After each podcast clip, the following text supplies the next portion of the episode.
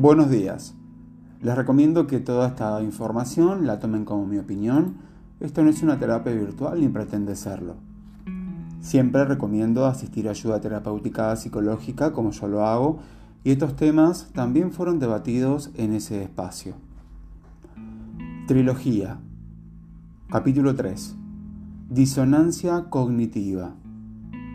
Estamos en la tercera parte de esta trilogía del trastorno de la personalidad narcisista y repasemos. En la primera parte vimos que es eh, ser narcisista y las características de este trastorno. En la segunda vimos las características de sus personas favoritas, o sea, los empáticos. Y ahora, en la tercera parte, vamos a desarrollar la disonancia cognitiva, que es cuando tenemos dos pensamientos o sentimientos contradictorios entre sí, o actuamos de una forma distinta a nuestras creencias y valores, y esto nos genera ansiedad e incertidumbre. Pero antes quiero mencionar un estado previo que se llama love bombing narcisista. En esta etapa del love bombing o bombardeo de amor, el contacto es continuo, día a día, durante horas, halagos, regalos constantes, rápida e intensa conexión, escucha y apoyo constante como todo bombardeo, preparando el terreno para enamorarte. La etapa del bombardeo de amor suele caracterizarse por la hipersexualidad. El narcisista sabe que el sexo es un poderoso adictivo, por eso en esta etapa se esfuerza mucho por complacerte. Cuando están seguros de que estás completamente enganchada, la situación cambia progresivamente. Utilizan el sexo para controlarte, manipularte y para su propia satisfacción. Tras la sensación de que el sexo se convirtió en un trámite, siempre y solo cuando ellos quieren, te responderá, parece que solo me querés para eso. Acá ya empiezas a sospechar que lo utiliza para castigarte. Alterna temporadas muy activas y otras en donde te encontrarás rogándole prácticamente. La disonancia cognitiva es estar totalmente fuera de uno mismo. No es estar conectado con lo que uno siente, con su esencia. Y la mente empieza a reconocer las incongruencias de su comportamiento, la mente se activa y te empieza a dar señales de que algo no anda bien, algo no es coherente y esas cosas te hacen ruido. La disonancia cognitiva es confusión, y te desconecta de la realidad. El objetivo es reconectar con uno mismo y con nuestra propia realidad y esencia. Está la degradación física y la pérdida de autoestima que los simpáticos llegan a convertirse en una extensión de ellos, una especie de síndrome de Estocolmo. ¿Lo conocen? Esto se convierte en una fuente de inseguridad, ansiedad incertidumbre y frustración, porque mientras te bombardean y halagan, observaron tu reacción para conocer tus vulnerabilidades e inseguridades que luego utilizarán en tu contra. Cuando empieza la etapa del descarte, te deja de un día para otro sin recibir ningún tipo de explicación, hace como que no existieras, ausencia total de empatía y remordimientos de todos los actos de infidelidades que hizo en toda la relación. Deja ver su propia personalidad y te hace chantaje emocional.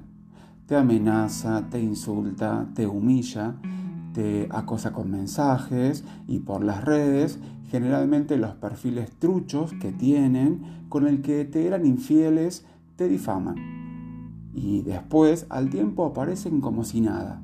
Tantean la situación, testean si, si siguen teniendo el mismo poder que tenían sobre vos.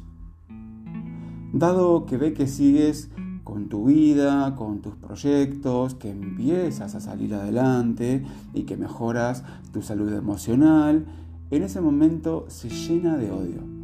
¿cómo puede ser estar feliz sin mí? ¿Por qué no me busca o está triste por mí? ¿Será que encontró a alguien mejor que yo?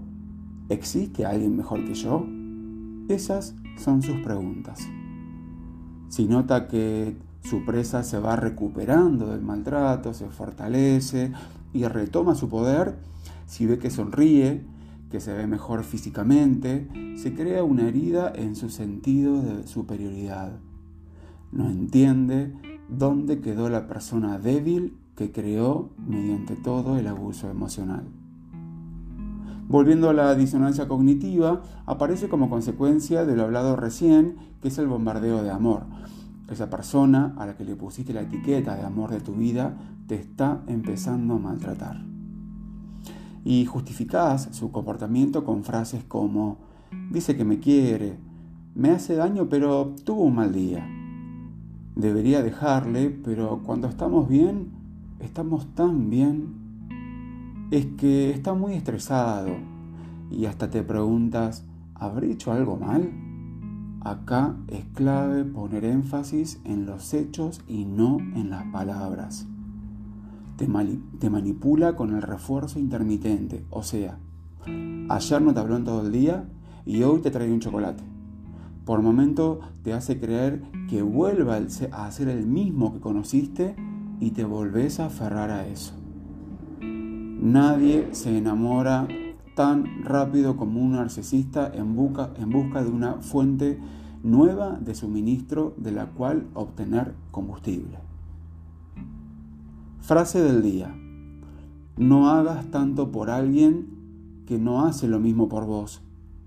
Hay mucha probabilidad de que su agradecimiento sea decirte que nunca te lo pidió. Este tipo de abuso emocional es aún invisible para gran parte de la sociedad y sin embargo cada vez es mucho mayor el número de personas afectadas en todo el mundo está dejando secuelas muy severas tanto a nivel físico como a nivel mental y emocional. Es totalmente inaceptable e incomprensible que no se eduque sobre este tema y tantos otros ni haya ningún tipo de información en ningún centro de enseñanza ni en ningún ámbito laboral y académico, ni que existan leyes contra este tipo de abusos. Hay que tomar conciencia. No se pierdan el próximo episodio que se llama Toxicidad. Muchas gracias por acompañarme.